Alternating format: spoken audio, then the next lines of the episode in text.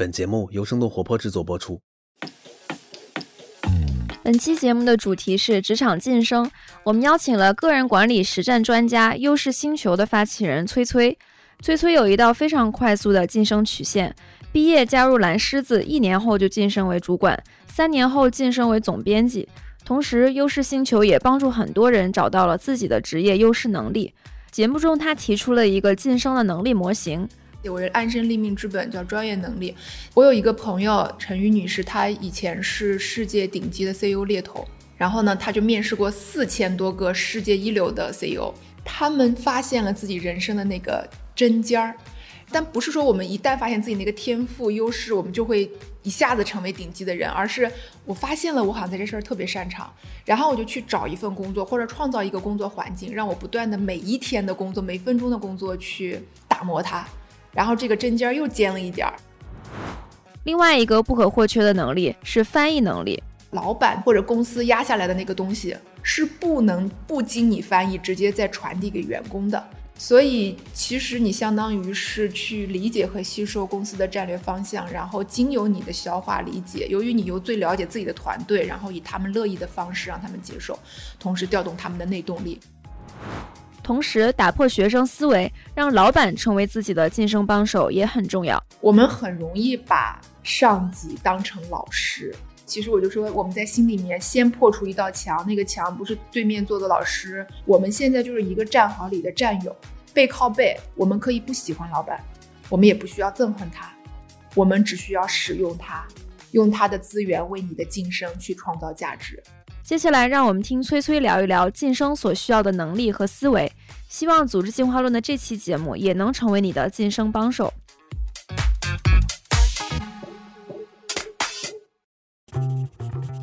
欢迎收听飞书旗下的《组织进化论》，我是主持人 Zara。这是一档专注于职场话题和企业管理的播客节目。我们邀请有干货、有故事的嘉宾来分享对于未来工作和管理方式的洞察。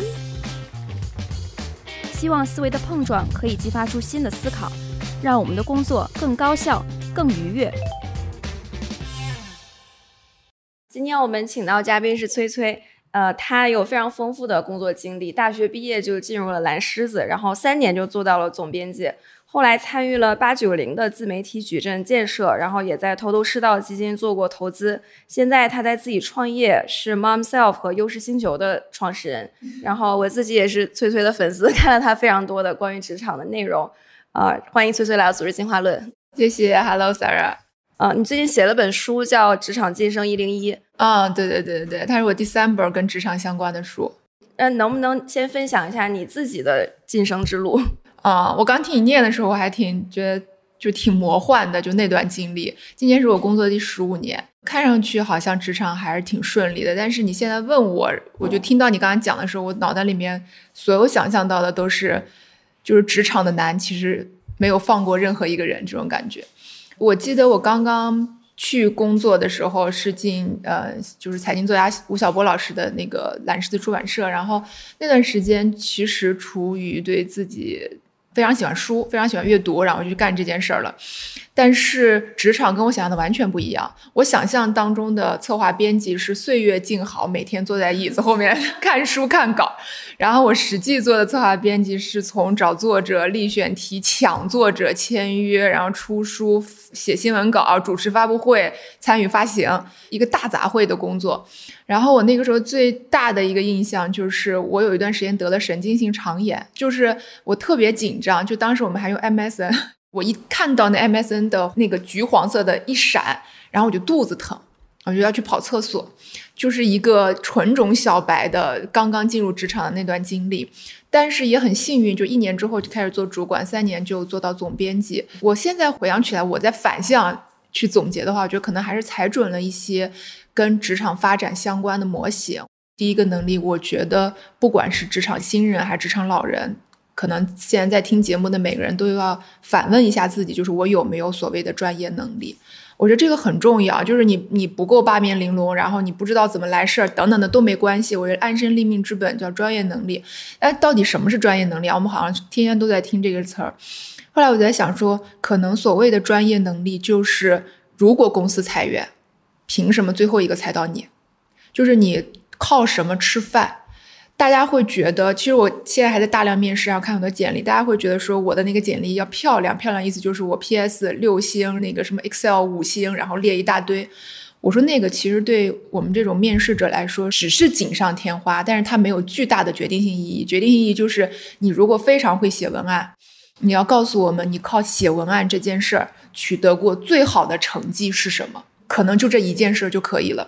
我有一个朋友陈宇女士，她以前是世界顶级的 CEO 猎头，然后呢，她就面试过四千多个世界一流的 CEO。他后来就跟我分享，他说：“思思，你知道吗？我发现了一个秘密。他说那些顶级的人才，他们在绝大多数的事情上，其实比我们普通人还不如。但是他们之所以能成为 top 的那一群人，是因为他们发现了自己人生的那个针尖儿。但不是说我们一旦发现自己那个天赋优势，我们就会。”一下子成为顶级的人，而是我发现了我好像在这事儿特别擅长，然后我就去找一份工作，或者创造一个工作环境，让我不断的每一天的工作、每分钟的工作去打磨它，然后这个针尖儿又尖了一点儿，然后我再来一份工作，还是围绕它，所以这件事就是一个向上循环的相辅相成。所以当他们成为世界最顶级的那批 CEO 的时候，他们每个人身上都有一根针，那个针真的是一针见血的一根针，但是。你反向来看，我不知道在这儿有没有这种感觉，就是我们绝大多数的认知，特别是我们从学生进入到职场很多年，我们还是有一点点不断思维，嗯，缺啥补啥。对你现在就很很很有意思。我后来想说，为什么我会这样？我后来想说，哦，因为我们小时候语文考到九十五分的时候，大家就说好了，差不多了，你数学才六十，你赶紧花点时间，因为那个会把你的平均分给拉低。但职场。社会它交换的是你最顶尖的那个价值，所以我经常跟同学们开玩笑说，我们把自己想方设法的在职场中打磨成一根针，而不是一个圆滚滚的圆。我觉得非常非常重要，就是抛开其他一切晋升能力，那个是第一位。但是，因为我们这几年一直在做职场研究，然后服务了很多学员，然后帮他们找到自己那根针，我非常惊讶的发现。好多工作了五年、八年的人，他不知道自己擅长什么，就是他的一路都是被安排的。然后他认为职场就是老板让我干嘛我就干嘛。然后我这个不太行，我我老板说我这人情商不够高，我就去补情商。老板说我口才不太好，我就学个口才课。然后他最后的感觉就是我非常不喜欢现在生活。然后我觉得职场非常非常让我压抑，我每天都非常焦虑，我去上班就很痛苦，还有会有很多很多的这样子的。情感，那我们就会问他说：“那如果我们抛弃掉一切的现实束缚，你最想干嘛？你五年之后想到一个场景，你会为此而振奋，那个是什么？没有，大家没有想过。这种情况下，你怎么帮助他找到自己擅长的事情？就这，所以我们就就在这事上花了两三年的时间，然后我们就去搞了一套测评。”它能帮助我们一定程度了解自己，但是也不够。很多人就是看看看完了就哦好的，然后就我学了很多知识，但我还是过不好这一生。然后我们就往前做一步，说那我在做课程。比如说你发现自己是一个在洞察用户情绪上特别有天赋的人，这个可能你测评做出来。那然后呢，它跟我的职业有什么关系呢？我们就再提供你服务，然后就一对一的结合行业。大家有人就你看这个时候又很有有人就说是我喜欢的哦，这是我一直想做。但是，就人是很有意思的。我那天听到一个理论，我觉得特别有趣。他说，为什么我们跟 AI 下棋就下不过？因为 AI 它有一套算法，它一旦看到这边没有赢面了，它会立即弃子转到另外一头。但人是不会的，人是会考虑非常多沉没成本。就啊，我花了十年青春，我已经做到这份上了，你让我现在掉，所以大家就看到一个非常心动的职业规划书。他说啊，这是我想要的，但是。就是你会发现，到最后，我理性上认可，我情感上其实还有很多东西在纠缠我们，然后我们就会再用一些服务去把它推到那个可能更适合他的位置上，这非常非常难。所以找到自己擅长的事情不是一件容易的事情，特别很花时间和精力。对，可能需要花超越你想象的那个时间。嗯，你自己是怎么找到自己那根针的？就从小就很喜欢看书，那个时候就面试了很多，也拿到了一些大厂 offer。可是我还是觉得心心念念想做一些跟文字有关的工作，然后就去面试了出版社、出版机构。然后出版机构当时很很小，我只是零三号员工。然后我妈还说：“你不会被骗了吧？”但是我当时唯一的一个直觉就是，我看了他们出版的书，我想说，那是我唯一有把握的东西。好多人说做决定，说你是不是太仓促了，要理性思考。后来我就反想，其实人说到底是感性的，人做很多大决定的时候，其实是在 follow your heart，不是 follow your head，他是跟着心在走的。但是我们有很多恐惧，我们会觉得不对，这个事儿它不符合逻辑，然后呢，我们会倾向于把内心的那个东西给压下去。但是我不是说要完全任性跟随心，而是我们有的时候是过度压抑自己内心。上班第一天，刚刚开始第一天就给我一个书稿，然后我初生牛犊不不怕虎就去改啊！我我真的觉得我们很多新人啊是要去保有自己那种野蛮的生长力。是几年之后，千万眼睛里面那个光光别没了，是，就是去改，就上手我就去改，改了之后呢，后来那个作者和我们当时老板就说：“哎，还不错。”就发现也没培训你怎么样，你上手去改就还不错。那个时候是我第一第一次说：“哎。”可能一个人真的是有天赋这回事儿，你不管那个天赋是不是顶尖的，但是好像你做一件事儿是可以比其他身边一百个人做的要顺手一点，啊，然后就就是去觉察自己，然后再去创造一些工作环境。说你你如果那个时候大家现在就说，哎，那你要不要去做一个新的工作？在一些机会面前去接受之前，先回头问问自己，说那个环境是不是还能发挥我的那根针，就给我空间去打磨那根针。我其实我做到今天，我还是在说实话，我创业还是一个内容人，所以我没离开那个环境，我只是每一天都比前一天再进步一点点这样子。嗯，就是什么事情别人做起来很难，但是你做起来就。很容易，哎，是有这件事儿的啊，所以有有很多人老是说，哎呀，我好羡慕别人，老天真的赏了他一口饭吃。我老是跟我们同学说，我说老天赏了每个人一口饭吃，主要是你老盯着别人的那个碗，就是你捧了一碗，里面有你那口饭就不看，就是我们，所以我说我们老是说一个鸡汤是我们要做更好的自己，但是大家每一天都很努力的在做更好的别人。嗯，那除了专业能力之外，你觉得？要想晋升的话，还有还需要哪些能力？就最近这几年有一个很明显的感觉，就是我把它叫翻译能力。就我写这本书写了个序言，说我这几年一直在做一个翻译者。嗯，翻译能力可能更好理解的其实是整合能力。我前年看了一个报告，他说，呃，二零一一年就是雇主最希望员工拥有的能力，第一个能力是整合和沟通能力，都不是专业能力，足以看出来老板们。在员工们互相合作这件事情上有多头疼，这个我还是非常非常意外的。后来我就在回想说整合能力这个事儿到底有多重要，我就意识到说，我最早最早做管理，其实工作一年之后嘛，工作一年就升了主管，然后有比我年长很多的前辈，然后上面有老板，我第一次理解什么叫夹心饼干。我觉得中层管理者是非常有这种感受的，就上面是有压力的。下面团队也有反向的压力，大家不愿意干啊，然后有很多情绪。你前面还有客户，然后后面还有 KPI 啊，就是每天忙着救火，等大家都心满意足的被你救完火之后，你八点钟了坐下时候，自己还有一堆活没干。就那段时间我印象非常深。我后来在理解说，管理其实干嘛？管理其实相当于不需要你亲自做很多很多事儿了，但是你得有办法让更多的人把这件事儿做得更好更大。后来你就发现，你其实从事情本身开始转移工作重点，变成人了。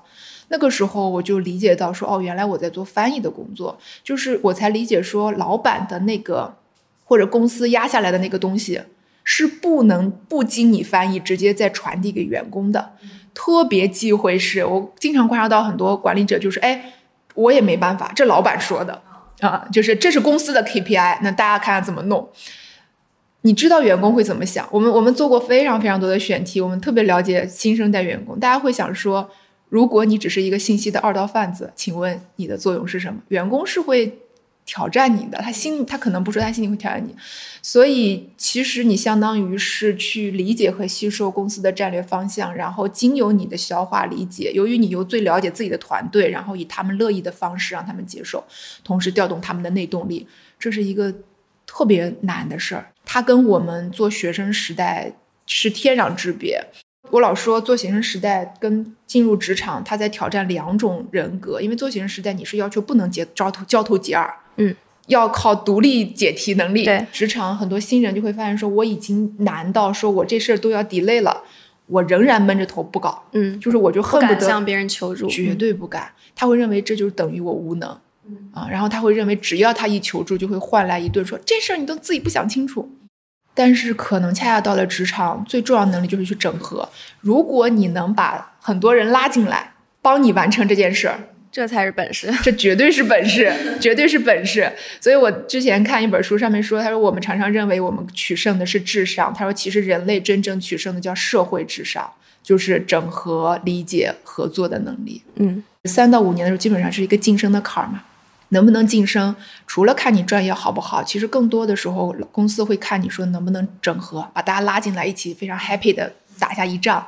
我觉得攒局是一个很重要的就是对其实而且攒局这件事情不一定等到 你变成一个 leader，其实作为一个一线员工也可以攒局，并且你如果成功攒了一个局，你晋升的可能性会 高很多。对对对对 就是你还没有变成 leader 的时候，你已经成为了实际上的一个事情的 owner。对，是的，你说这句话就是让我想到说，就我们讲一些管理思维的时候，然后很多职场人给我的反馈就是，我现在不是管理者，嗯，我不需要啊，我就把自己手头事儿做好。我说这个是反了，我说不是你当了管理者之后你才得拥有管，而是你先体现出了管理的素质，是的就是你说的攒局的能力，对，你才有可能晋升。是的。它是这个逻辑。那你觉得这种翻译能力，除了上下级传达之外，还有哪些场景？比如说跨部门沟通，其实也是需要翻译的。就基本上，我现在非常难想象到有哪一个岗位是可以完全独立工作的。所以跨部门能力其实也是一个整合能力，就是其实大家 KPI 有可能是不一致的，或者只有小小的重合，或者 OKR 等等。但是我就得有办法说，让你以你喜欢的方式来实现我的目标。你说这难不难？我觉得这简直是人生一个大命题。嗯，就是我们经常听到一些职场新人的反馈，说感觉很难推动事儿。对对对就比如说这个事儿要某个其他部门的人帮他配合，但是这事儿又不在他的 KPI 里，然后你怎么让他来跟你配合？这方面你有什么建议吗？要有一些技巧去推动嘛。然后我就经常会给大家支一些坏招，我就说你想办法跟他换呀。就是说白了，大家最后就是一个价值交换。呃，有人就会说，那我的 KPI 都跟他不一样，我我有什么价值可换？我说好，最理想的一种状态就是你能想到自己 KPI 的某一部分跟他重叠，这个就大家就非常清楚。我说，可是价值交换这事儿绝对不只是这种物质有形的物质价值，情绪价值也是价值啊。你你们相不相信？说这个人他在职场里面特别讨喜，就别人就是看他就高兴，他说话就是特别幽默，我就帮帮你对，啊、就是我们有两个新新员工，然后一个就是比较严谨，然后就是有板有眼，让设计师帮他做图，然后设计师说我排满了。啊，这就很生气，就觉得就觉得制度肯定有问题，你就没法支持我。我这事儿也很急啊，你们就是这种上纲上线等等。然后另一个呢，就去搞了杯奶茶。哎，你这奶茶给你买的，你先帮我这图，你下次有什么事我帮你。你说他有什么规则可遵循呢？也没有。然后设计师呢，就也就高兴，就是高兴。所以我说情绪价值是第一生产力啊。我之前听到一个大厂的前辈，他就说他升职特别快，然后就有人好奇说，那为啥你能做到？他说我就去问啊。然后他说那都是新人，凭什么那些大佬就愿意回答你的问题？他说因为我会夸。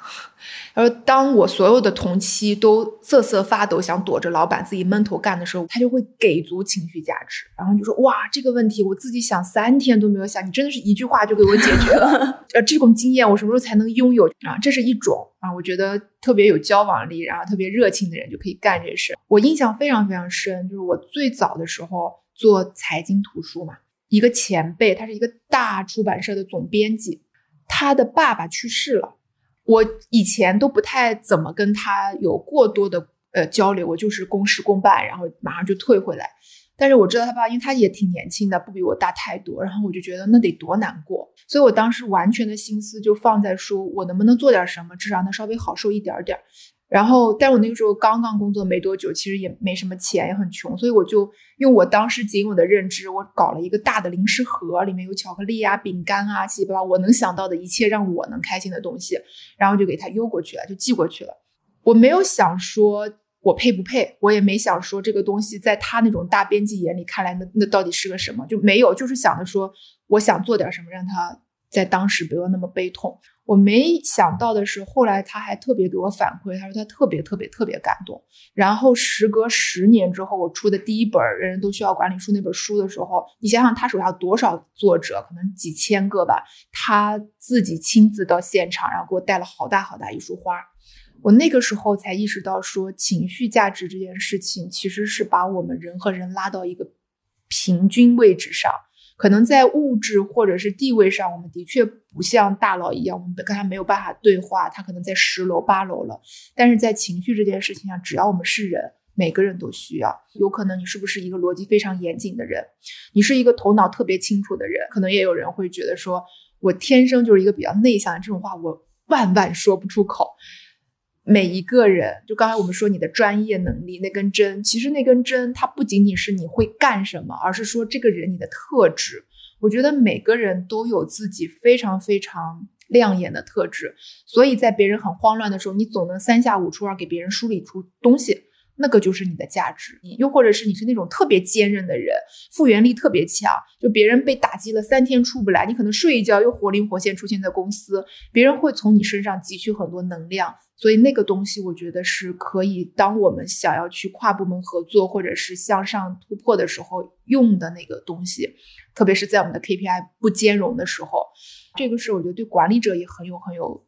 可讲的部分就是管理者会觉得现在九零零零后不太好管，它原因是有很多社会性原因的，就是因为我们这一代人可能再往上七零后，我们都是乖孩子，考试，我们的人生是被规划好的。但是九零零零后，他们基本上都是独生子女，他们从出生开始家里有六个人围着他，所以他的需求大概率是比较容易被看见，比较容易被满足的。所以我说新生代的人为什么难管？是因为他们更贵了，这个贵它不一定是昂贵，它有可能是珍贵，就是他的对自我感受非常好，他希望大家看到自我感受，在他的世界观里，我能做成一件什么事儿，跟我这个人的价值相比，后者更重要。这个是有时候会实验的数据给的，所以管理者，我们有的时候在跟大家说，情绪价值在你们的管理生涯中是第一生产力。对于一个特别爱创意的人来说，这个是好玩很重要；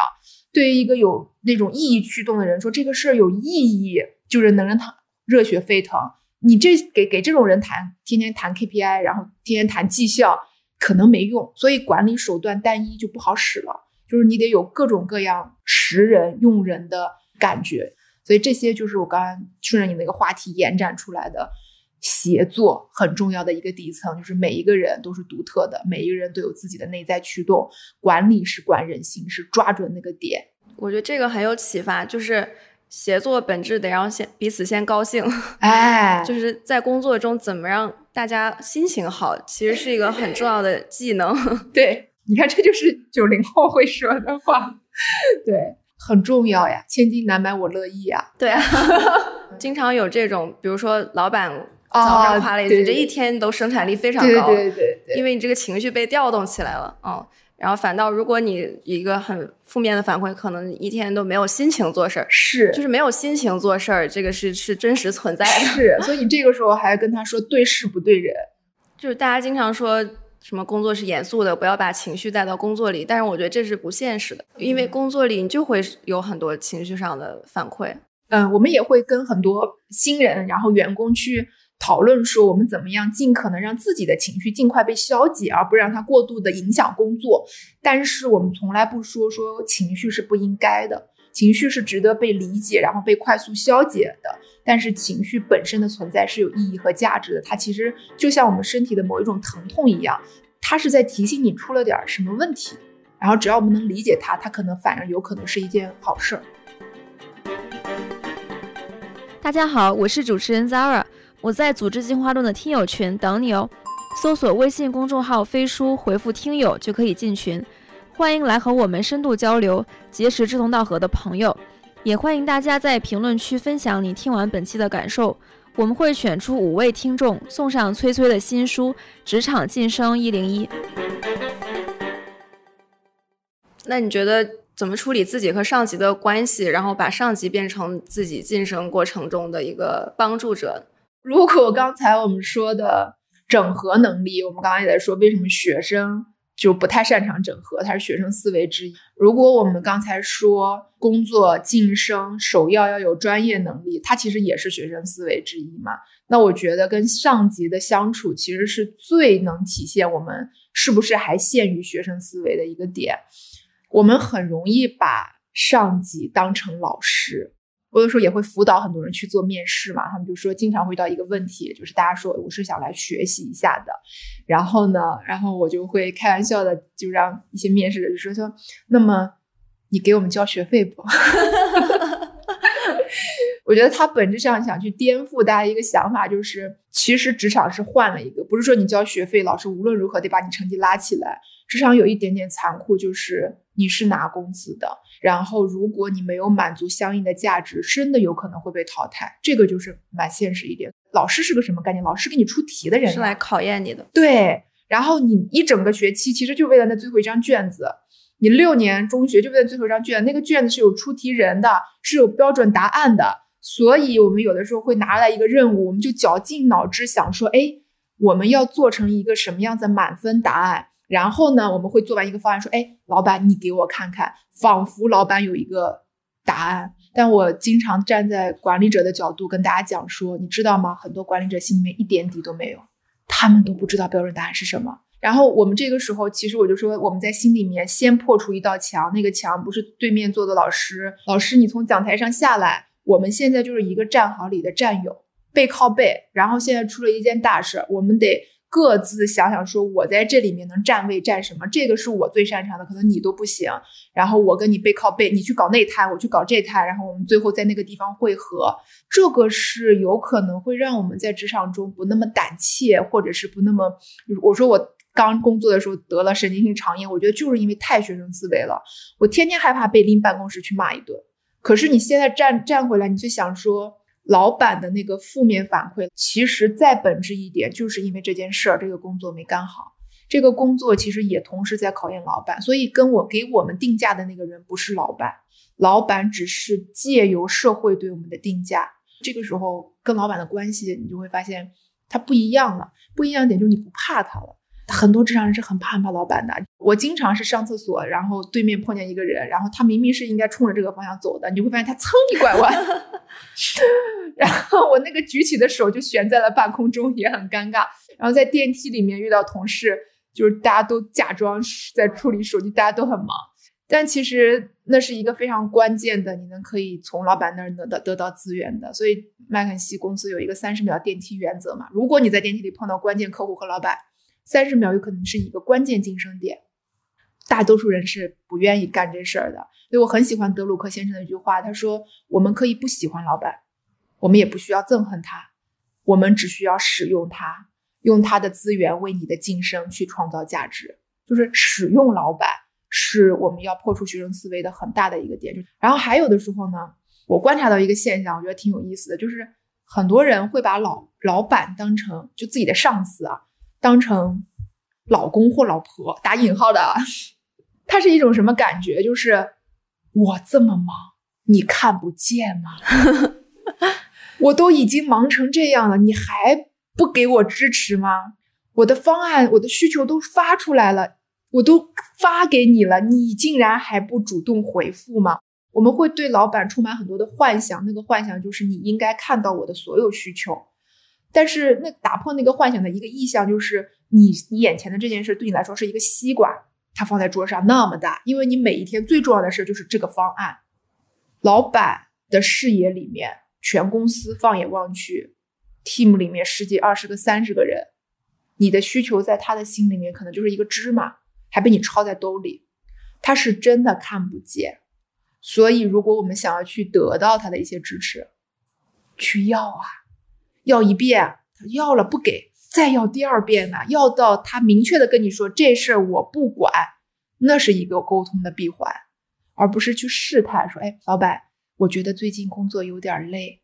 老板看着你，你 看着他，不知道是要啥。对对对，你们彼此幻想完成了一次心灵的，对眼神对眼神，然后完成一次心灵的交流。没有，其实没有。老板心里面可能在想说，他要说啥？哎，我下一个会要开始了。就是想要什么就很明确的去争取。对，非常直接，一二三四，想要什么就要什么。我们不能假设他一定会给你，就是这个是一个销要销售的过程。是的，没错，因为我们文案比较多嘛，然后我们经常有一些主管，我们的总编辑就会说，他经常收到一个员工给他发一个文档，说，哎，老板你看一看，有空看一看。他又心想说，有空没空。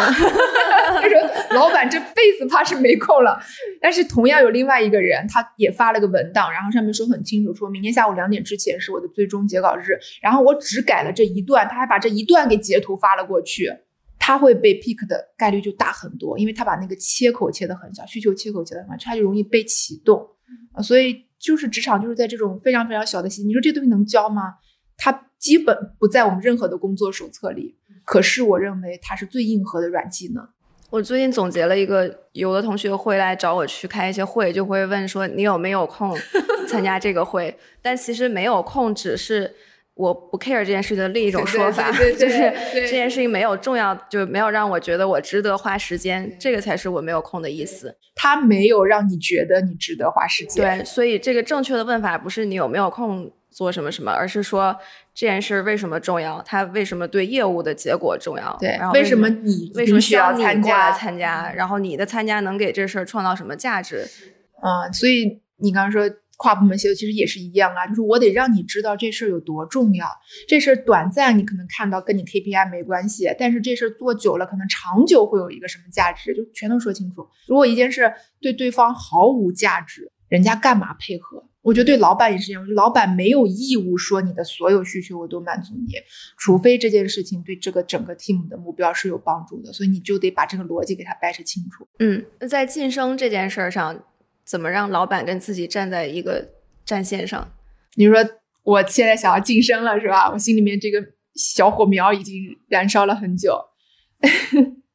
你这个问题我就问的很巧妙，你你你已经意识到说是要让老板跟我站在一起了，这个是前提啊。很多人脑海里老板跟自己是对立的，就是我要去晋升、申请加薪，其实是我在从他那儿掏点什么给我，所以我天然就觉得我在薅他的羊毛，然后你底气首先就降了一大半，就开始有点有点畏难。我真的遇到一个例子，就是我以前的那个公司，然后有一个员工他老是脱稿。要求是每一个编辑一周要三篇稿，然后他呢就永远只能做一篇稿。可是他是老板钦点的要保护的保护对象，为什么？因为他那一篇稿的阅读量第三篇，就他就是慢，但是他扎实，他写出来大稿别人写不了，那就行了。所以这个就是我觉得那个核心竞争力，就是你你只要知道说我自己是靠什么吃饭的。然后你就会知道另外一个点，就是我现在跟你不是说我从你兜里面给我掏点什么，而是说我来提供某一种交换价值了。所以我们经常会鼓励大家说，首先从心态上，我们弄明白说，我现在跟你是在合作，那么我现在就告诉你说，我今年可能想多完成百分之二十，但是我需要加薪百分之三十啊，或者说是我给你说，我接下来的规划是这样这样这样的，然后。我希望能实现一定的加薪，因为你首先给了他一些可期盼的东西，然后这个东西也不是你纯粹的画大饼，你把实现步骤都给他弄明白了，这种时候就是比较容易弄明白，说，哎，我其实是在跟你完成这个交换。我看过我们一个学员特别特别牛的一个例子，他去这样谈了，没谈拢，就老板就不认可他的这个交换价值。然后呢，他就是他，因为知道了说我们俩是在谈合作，他当时心态好，他说：“哎，那老板，反正我的目标就是加薪百分之二十，你觉得我今年做到什么程度能加薪？”然后老板就愣了一下，就说：“哎，我觉得可能要这一二三点。”他们就开始去谈工作要求，对称彼此的期待。然后从办公室走出来的时候，他非常开心，他说：“这个时候，老板是我加薪路上的小帮手。”因为是他跟我做出来这个目标，所以我只要往这个目标上走，就是我拿到了某一种另外的契约，所以他没有把那个沟通在一次被拒绝的时候就给关闭了，他的沟通是又循环下去了，说那你看看我怎么做是不是才行？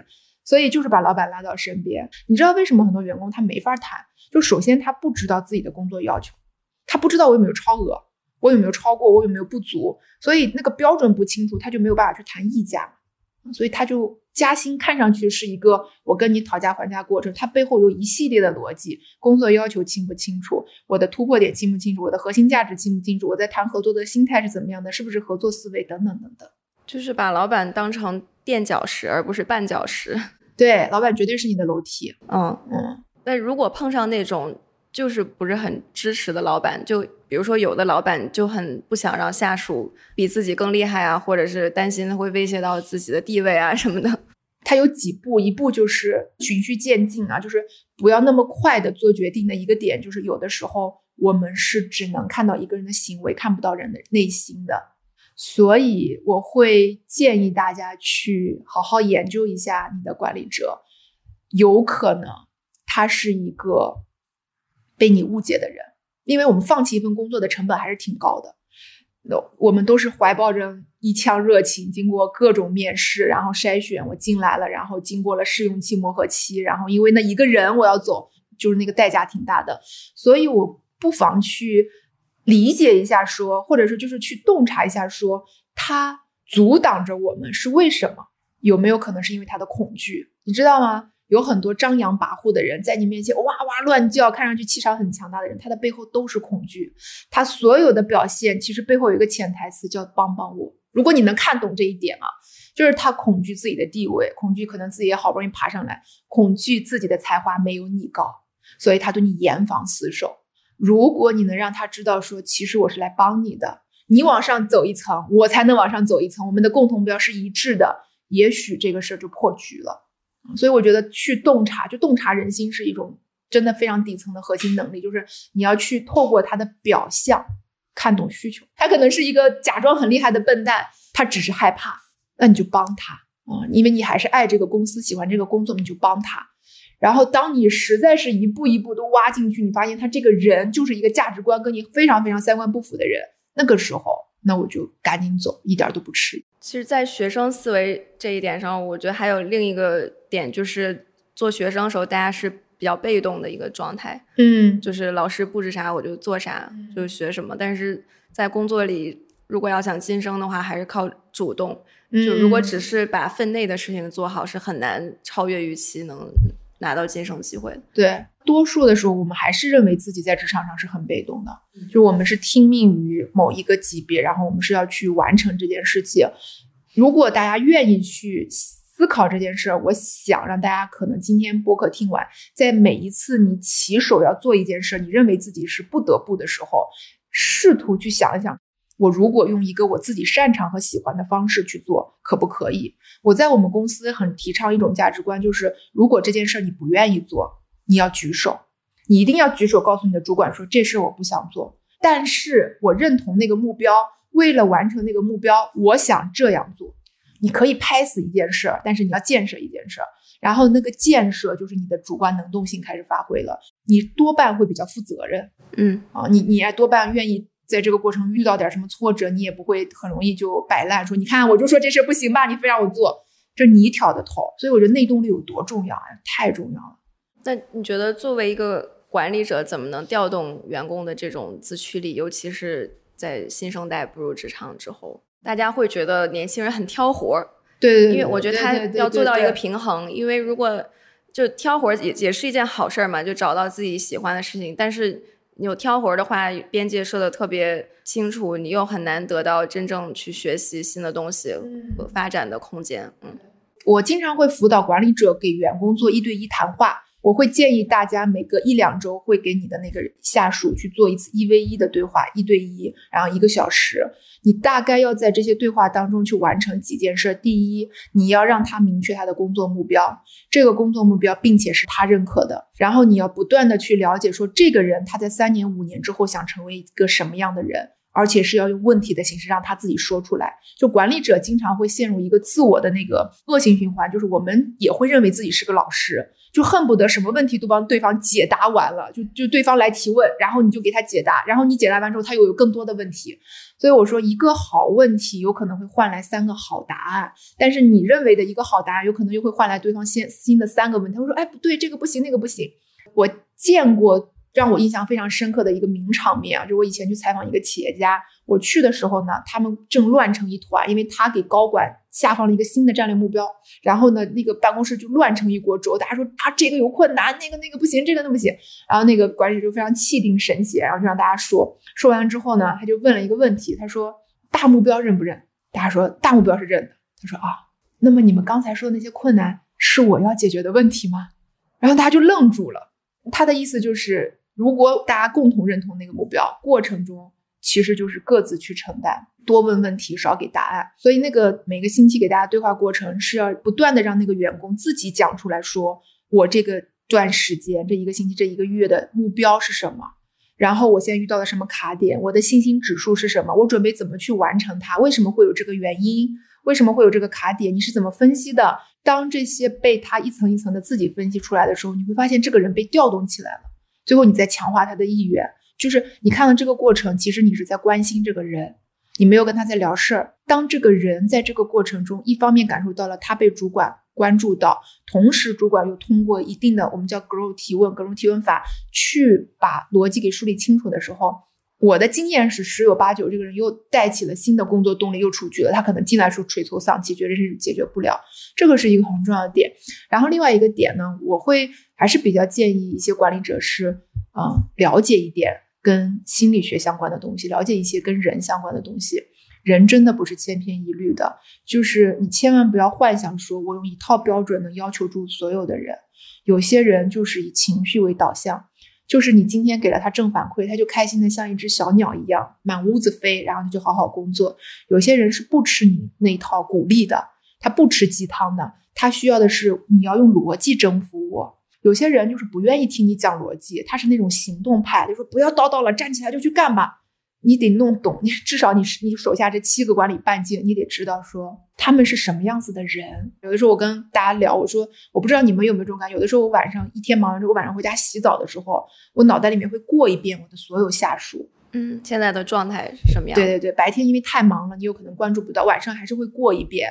然后你大概就会对他们有一些直觉，说，哎，最近好像谁其实状态不太好，那么你接下来就有的放矢的要去跟他去进行沟通，嗯，所以最好的管理达成的那个模式就是你通过跟人完成沟通，而不用亲自下场去做事儿，那个时候就会比较离领导者都不是管理者更进一步了。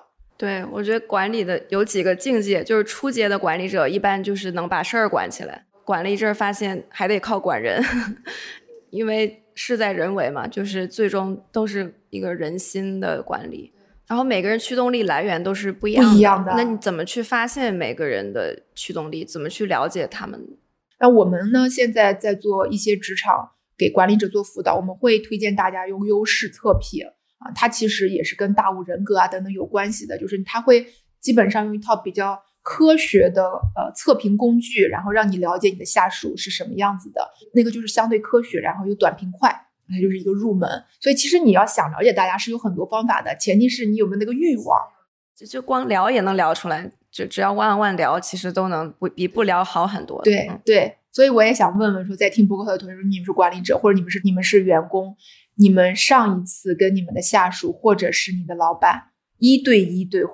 不是聊事儿啊，不是我这方案出了问题，一对一深入沟通是什么时候？如果超过了两个星期，我建议你今天就可以再去聊一次。嗯，那我们也聊一聊工具吧，就是我们经常说道法术器嘛。嗯，其实就是管理有很多道理啊，然后理论啊等等，但是很多东西想要落地，其实我们觉得工具是一个很好的承载理念的方式。你们用飞书觉得有什么让你比较喜欢的点吗？我们现在非常依赖的一个功能是飞书文档，因为我们是一个内容创意公司。其实我们大流的工作就是用文本去完成的。我们以前用一些写作文档工具的时候，我发现有一个非常非常小的点，在我用飞书文档之前，我都不觉得那个点是一个痛点。就是我们会丢一个链接到群里，然后呢，大家就在后面继续聊天，继续聊天。然后当我再要去找这个文档的时候，我发现我要爬很久很久的楼。但当时我都不觉得是个痛点，我觉得就是有点麻烦。后来我们开始用飞书文档的时候，你就会发现它是会在那个对话框旁边。你下一次有编辑，它会直接提醒你。你只要找到跟这个人的对话框，你就会找到跟他所有的文档。我是在讲述了这个功能之后，我才发现说，我们大概以前在找文档这件事情花的时间是完全不必要的，而且找文档花的不只是时间，是心情。心力。好烦躁 对对对，你今天要马上就要开拍了，你要找那个文档，然后我现在的方式就是我都来不及去搜索，我马上，我我以前就是要去找那个同事说你帮我再去调那个文档，然后再发进来。现在我只要打开跟他的对话框，那些文档都在那儿，而且他的编辑会提醒我，就是他给我一种很美妙的感觉，就那个美妙就是它的美妙像是无数次我们在职场中发生了一次好的对话，或者是无数次我跟一个人搭档，他用一次小小的用户思维感动了你。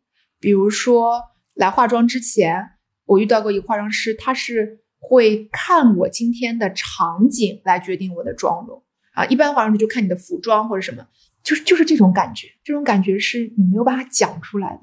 但是你我就会因为这一个小小的功能，然后不断的把我们所有的用文本工作的视频组，然后公号组的人全都卷入进去。这种效率的提高，它除了时间上，我觉得是情绪上，就是让你觉得工作原来还挺美好的，就这种感觉。这个是从一些很细节的地方感受到的。然后飞书还有一个功能就是写个人使用说明书。哦，我看到这个的时候，我觉得太契合了，因为我们有专门给学员会讲说，你新进一家公司最先要做的一件事叫写写好你的使用说明书。以前我们用飞书的时候，就给大家一个文档，让大家自己去填，然后发现飞书把它直接工具化了。这个背后是有非常强的一种管理思维在的，那个思维我觉得是用户思维，就是我们吃个药，嗯，新买一个手机都是有习惯先看使用说明书的。可是我们进入到一个职场，我们就懵懵懂懂进去了，周围全是陌生的人，然后你自己是个陌生的人，然后大家老是说你要融合融合，这咋融合呀？就大家人心隔肚皮。所以我们就会要求大家说，我先写什么书，我的优势是什么，你们要怎么使用我？比如说我其实是没有什么关系优势的，所以我可能比较钝，就是我我可能一句话把你给惹不高兴了，我也不知道怎么回事，所以不妨在你因为我的一些言语有不那个，你可以直接给我反馈，因为我完全不会觉得被攻击了啊。我喜欢直来直往，然后我很擅长的是创意，所以有脑爆就可以叫我，但我可能不擅长是哪些哪些，这个东西。就都可以，甚至可以取代你在新员工介绍上。新员工介绍是你第一次让你的老板、让你的团队、让你的协作跨部门能在他们脑海中植入印象的。你看，职场就是这样一个一个一个一个小点。但是你再让你仔细想想，你经历过的新员工介绍是什么？大家好，我是谁谁谁，来自于哪里啊？我喜欢读书、运动、爬山。如果大家有兴趣的话，可以到我的家乡联系我，我来招待大家。没有任何印象，完全没有。你甚至连名字都记不住，所以你怎么企图在下一次跨部门的时候让别人记住你？可是如果你带来的是一个使用说明书，你要这样使用我，你在创意会上可以叫我，你可能下一次在茶水间，另外一个跨部门的人就会说：“哎，我们刚好有个创意，我记得你特别擅长，要不要一起来？”就是这种细节。所以职场到底是个什么？我觉得职场是千万个细节拼凑出了一个人，然后职场是一个修炼场，它让你在。千万次考验当中，每一个动作当中都重新变成了另外一个人。在你做这件事之前，在你知道原来我可以用使用说明书之前，你不会变成一个更好的自己。但是如果你知道了这个工具，你知道了这个思维，你会在早上醒来的时候发现，哎，我有什么东西跟昨天不一样了。借由飞书这样小小的功能，我觉得也太人文了吧？啊，就是一个工具怎么可以这样人文？就给我是这种感觉，是一种情感向的东西。嗯，工作里的一些小确幸，对，这个非常非常奇妙，这种感觉，就是它可能是很小的一个点，但就是让这个工作这种大家看起来不太高兴的事稍微高兴了一点。对，就是有的时候用的时候，你会想说，这产品经理咋想？就会有这一瞬间这样的好奇，他怎么会知道 我们在那儿捞文档捞半天？那你平时在工作里会？有什么调节自己情绪的方法吗？不管是工作里还是工作之外吧，包括在周末呀或者生活中，就是做哪些事情能让自己开心起来，或者说让工作这件事情多一些，让自己让自己更高兴，而不是就除了依赖别人的这些。我自己有一个使用说明书，我是对全员开放的。然后我在做那个使用说明书的时候，其实对我自己又更进一步认识了。就是我在某一些点上是非常容易沮丧和生气的，比如说效率很低，比如说大家沟通的时候会问你今天有空吗？就是类似于这种事，我会非常非常不那个，所以我会提前先给大家标注好，就是如果大家想使用我，呃，就是我们各自把底牌先亮出来，你心里面会有一些不满，说，哎，这人怎么这样？我觉得是因为他不知道你的底线。就是你的牌没有亮出来，你凭什么让别人按照你的规则打牌呢？所以我觉得那个使用说明书，我就会说有几点，我其实是会特别特别容易炸毛。然后如果大家想更好的使用我的时候，我们互相这样配合。我在列那个使用说明书的，我会发现说我其实有几个动作特别容易让我又重新高兴起来。想方设法让自己高兴起来是成年人的必修课，工作太难了。然后一个就是迅速的关闭情绪，就是迅速的逃离当下。所以，我我们经常在一些就是僵持不住的事情的时候，我会给自己一个强行的空间，说好，我们先放一放，然后就去干点别的事儿。呃，因为我的性格会让我比较容易纠缠，就我就这个事儿进去了，我就会陷入情绪里面。所以这种时刻，我也会让我的身边同事说，如果我们一件事情纠缠不下，你们一定要及时喊停，然后大家就去干点别的，我们就会形成这种氛围。然后另外就是想都不想的换上运动鞋去健身。去跑步，去做瑜伽，去做普拉提，一个小时之后，你会发现你的整个的多巴胺会让你变成一个新的人。然后同时关机，我甚至是这篇文章没写完，我就会把手机，比如说给编导，我说两个小时之内你千万不要让我碰到它，然后他们就会藏得很好，藏到他们自己都会忘记那手机被藏哪去了。然后这两个小时，我觉得强行给自己一个空间，因为我知道成就感对我来说是万物之源，所以这两个小时可能我会过得。百爪挠心，说：“哎呀，我要玩手机啊，什么什么。”但是只要这两个小时我写完了这篇稿子，过往一切皆为序章。所以我知道自己是这样的人，我才会做出一个请把我的手机锁起来的动作啊，就是专注。所以就是这些小小小小点，就好像说，哎，好像工作的时候开心的环节越来越多。如果这个合作让你没那么开心，下一次请你告诉他说，我更希望以这种方式合作。越来越多，越来越多。然后我现在为什么还持续保持一线写作？虽然我在管公司，然后很忙很忙，因为我知道写作的时候我是快乐的。所以不是说我不愿意放手，而是我要拼命抓住那些让我快乐的瞬间。那个东西是给我其他一些工作的滋养。最后给大家推荐一本书吧，就是你最近写的这本 书，对，王牌卖卖卖瓜一下。对我最近写了一本叫做《职场晋升一零一》的书，然后大家如果感兴趣，可以去各大网站搜索一下。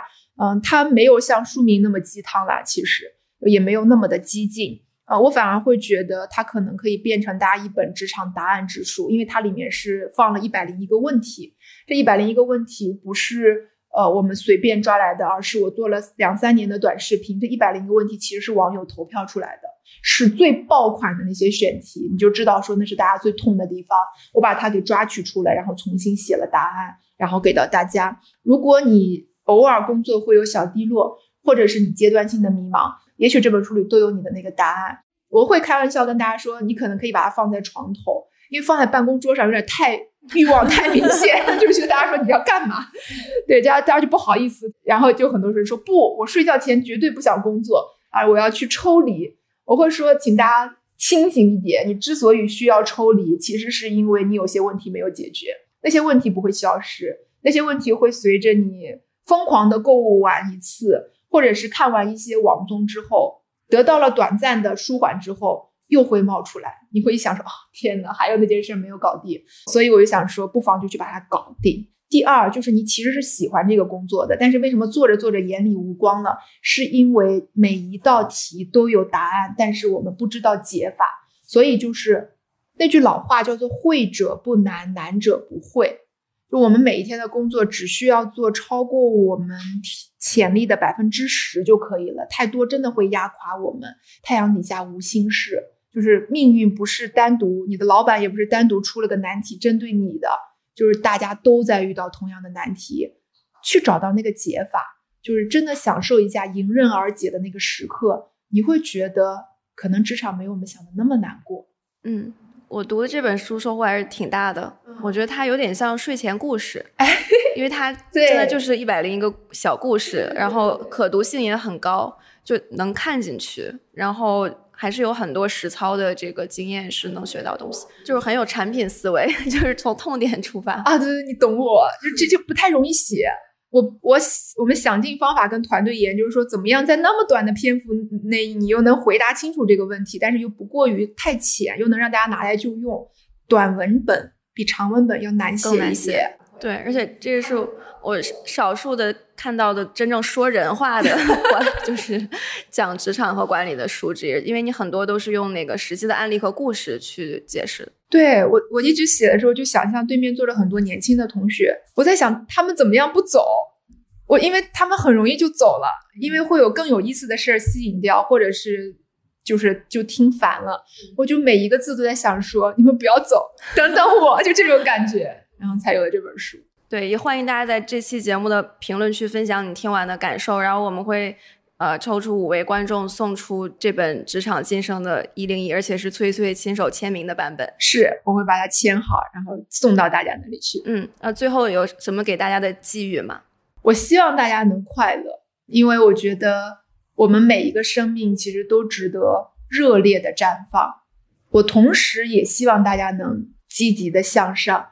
那个不是以晋升为目的的向上，而是当你每一天都会突破自己一点的时候，你会发现晋升其实是顺带的结果。但是在向上之前，我想加一个词儿，叫做自在向上，就是你会发现你的生命本身在绽放，然后你在掌握一些新的本领，修炼了很多新的能耐，同时你在往上走。这种状态，我希望每一个职场人都能去享受它。然后让工作本身在滋养你。嗯，好的，谢谢崔崔的分享。那我们今天先聊到这儿，谢谢 Zara。本期的组织进化论就到这里。如果你喜欢这档节目，欢迎转发给身边感兴趣的朋友。我们也期待你在节目下方的精彩留言，同时也邀请大家加入我们的听友群，请添加我们的小助手为好友，微信号是飞书 OKR 的全拼。在这里，你可以跟我们深度交流，结识志同道合的朋友。也欢迎大家关注飞书的微信公众号，或者访问飞书官网飞书点 cn。感谢大家的收听，我们下期再见。